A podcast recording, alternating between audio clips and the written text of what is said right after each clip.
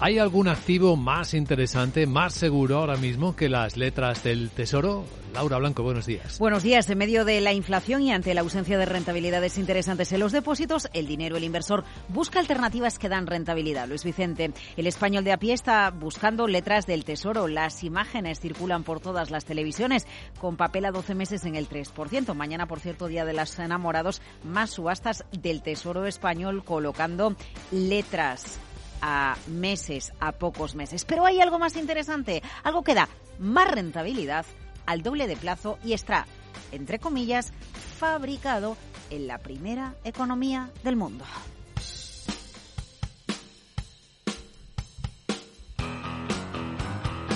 Ese activo se llama bono americano, ese es su sello de garantía. Impago de los Estados Unidos, muy improbable. ¿A qué plazo?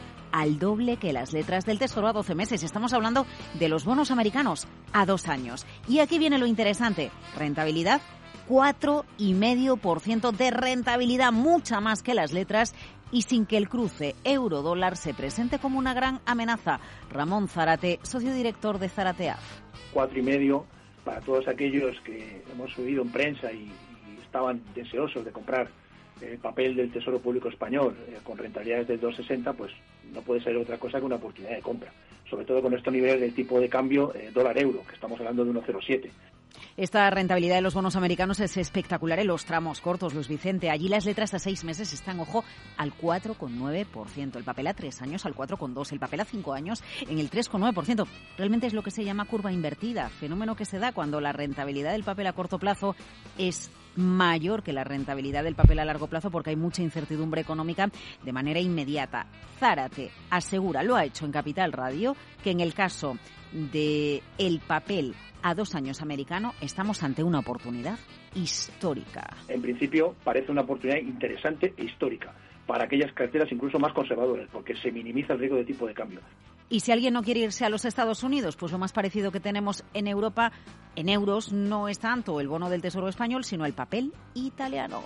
Lo más parecido que hay en rentabilidad son papel a, dos años de, de, del Tesoro italiano que está a 2.26.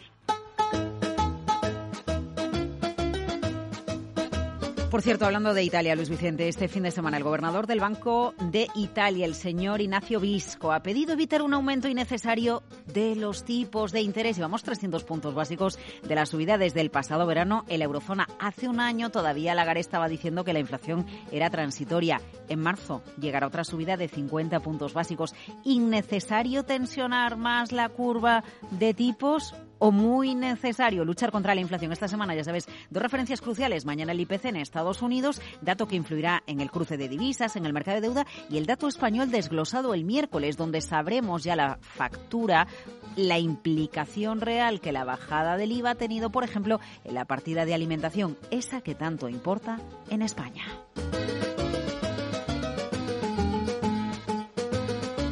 Bueno, y estamos a punto de cumplir un año de la guerra en Ucrania y la energía sigue en nuestro foco. En nuestro foco. Y fíjate lo que le está sucediendo a Rusia. Sanciones por parte de Europa. Dejamos de comprarle energía con materiales fósiles, pero Rusia está encontrando sustitutos, alternativas, países que le compran su energía porque además Rusia está bajando el precio. ¿A quién miramos? Sobre todo a la India. Hace un año India importaba menos de 100.000 barriles de petróleo ruso al día. Ahora importa más de un millón de barriles de petróleo ruso al día. Vamos a los números. ¿Qué supone esto? Pues mira, en abril de 2022, India pagaba a Moscú 866 millones por sus barriles de petróleo. La última factura, la de noviembre, la que nos consta, de la que tenemos factura, 3.100 millones. Es decir, Europa le trunca las cuentas públicas a los rusos, pero Rusia se busca la vida y los países asiáticos están siendo los grandes beneficiados por la rebaja de precios. La pregunta es, ¿hace que los países asiáticos con una energía más barata a la larga puedan ser más competitivos? Bueno, y una mirada al espectáculo deportivo más importante de cada año por estas fechas en los Estados Unidos que también tiene forma de índice en algunos casos. Claro, el índice de la Super Bowl, de Super Bowl Indicator. ¿Alguien se cree que el resultado de la Super Bowl determina de verdad lo que va a pasar este año en Wall Street?